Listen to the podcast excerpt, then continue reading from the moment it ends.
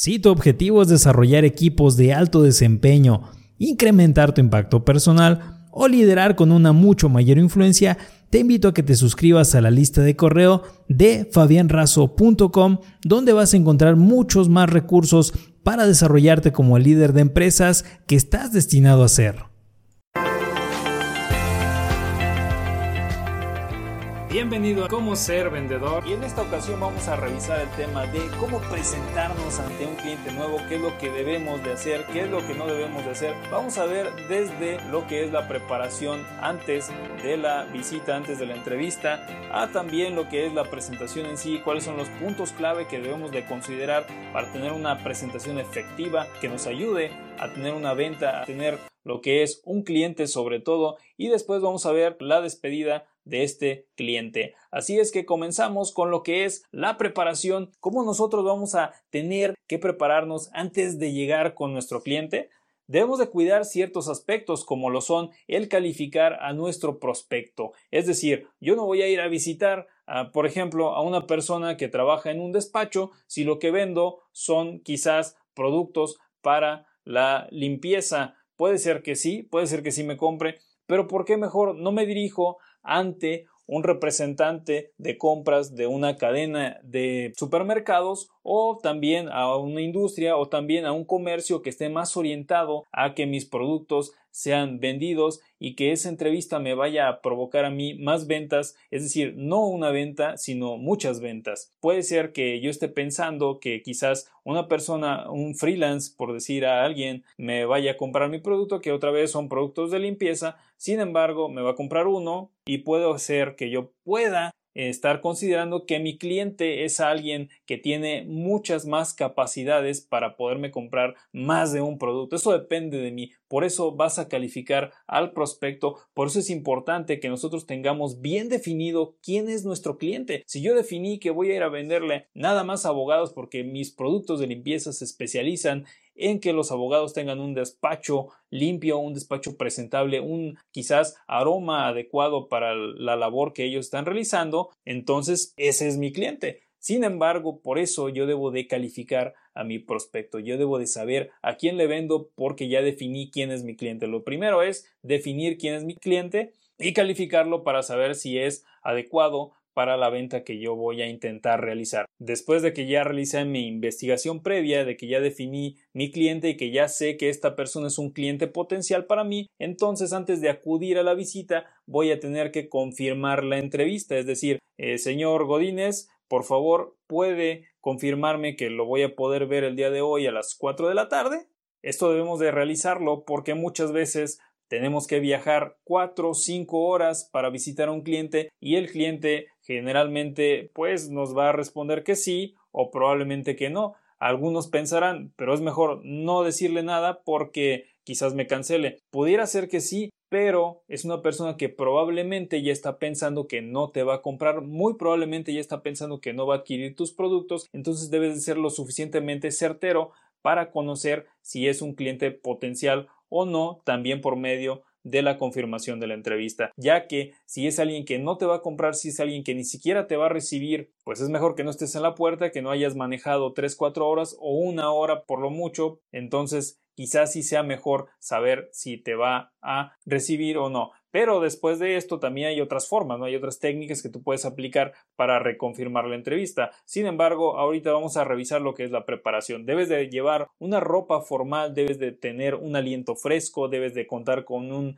ligero aroma en tu ropa para la presentación, para estar con el cliente, enfrente del cliente debes de manejar un aspecto pulcro, un aspecto limpio. Un vendedor debe de prepararse con todo esto, cuidar el peinado, Cuidar la limpieza de sus manos, de sus uñas, de la barba, del bigote. De hecho, se prefiere que en ventas se mantenga un aspecto sin barba o bigote porque hay personas que les desagrada o quizás te quieras ver más serio y tu industria, tu tipo de venta lo permita, entonces debes de manejar un aspecto arreglado de la barba y el bigote. Se recomienda mantener un rostro aseado sin barba y bigote. Sin embargo, es tu decisión. El vestuario es importante que tú manejes un vestuario adecuado, que tú mantengas la ropa limpia sobre todo y los zapatos a tu elección y que sean acordes a la ocasión. Manejar también un ajuste fino para el cliente para la parte de la preparación, no le vas a hablar con las mismas palabras, con la misma terminología a alguien que se encarga de las finanzas, a alguien que se encarga, por ejemplo, de recursos humanos o a una ama de casa y a un director de alguna empresa. Tienes que manejar las palabras de acuerdo a la persona que vas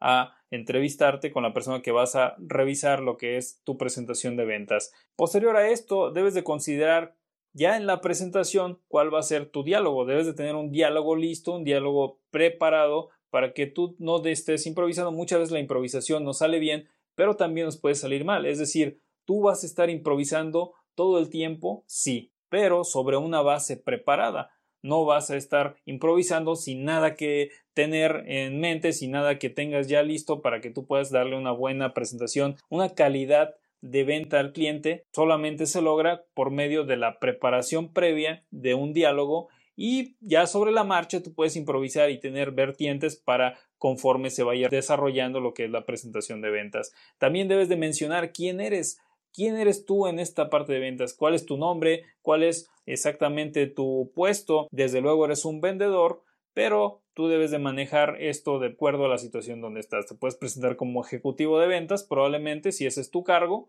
Recuerda solamente que eres un vendedor y que debes de ser afín con lo que es la presentación y con tu cliente. Entonces otra cosa que también debes de considerar es identificar ya en este punto al tipo de cliente, si es un cliente rápido, si es un cliente que habla muy rápido y que tiene las cosas completamente desarrolladas y muy rápidas y que te quiere tener eh, rápidamente que le conteste las preguntas y rápidamente que estés presentando y rápidamente que te vayas y rápido. Entonces debes de considerar tu tipo de cliente, si es una persona más lenta, que te saluda, que te empieza a platicar el solo del clima, que no se va directo al grano. También debes de considerar si tu cliente es una persona visual, si es una persona auditiva o si es una persona kinestésica. Hay formas para que tú puedas encontrar rápidamente con qué tipo de persona estás tratando, pero sobre todo la observación es algo que te va a ayudar a manejar al tipo de cliente. No vas a hablarle a una persona lenta de la misma forma que le hablarías a una persona rápida. Por ello es bastante importante que observes, que te fijes en cómo habla el cliente, en su voz, cómo se viste, que observes todos los detalles, manejar lo que es también tu forma de hablar, que no sea una forma agresiva, que sea una forma cordial con respecto al cliente. Debes de tener también bien en claro lo que son las características, las ventajas y beneficios de tu producto. Debes de conocerlas a fondo, cuáles son las características, pues si vendes una computadora, si tu procesador de computadora es un i9, es un i11 y también qué te va a dar esto. Una ventaja sería que es una computadora bastante rápida, muy probablemente. ¿Y cuál sería el beneficio? Para el cliente sería que va a terminar sus tareas lo antes posible y en lugar de irse a las 9 se va a ir quizás a las 7 de la tarde, a las 6 de la tarde.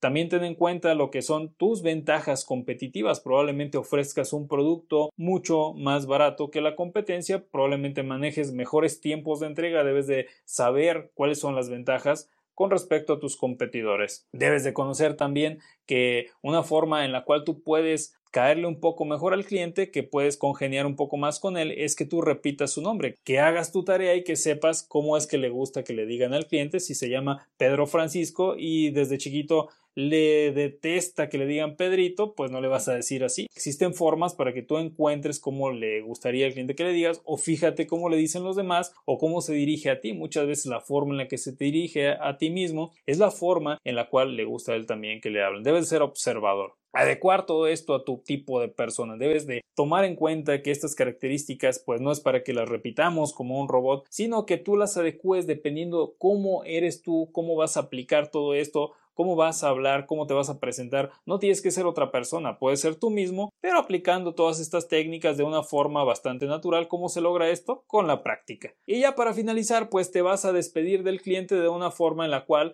vas a obtener una venta o no. Eso lo vamos a ver posterior. Esta nada más es la parte de presentación. Y desde luego debes de conocer que te tienes que llevar una cierta información, por lo menos que es el teléfono, el email, el nombre y apellidos de tu contacto, su extensión, su celular, obviamente no precisamente su celular, sino el número. Y debes de tener en cuenta que son los datos mínimos que te debes de llevar en una visita, si no es que ya los tenías y debes de conocer desde luego todo lo relacionado a tu cliente o lo más próximo dependiendo al tipo de producto que tú estés eligiendo venderle. Es entonces cuando llegamos al final de este capítulo de este tema. Hasta la próxima.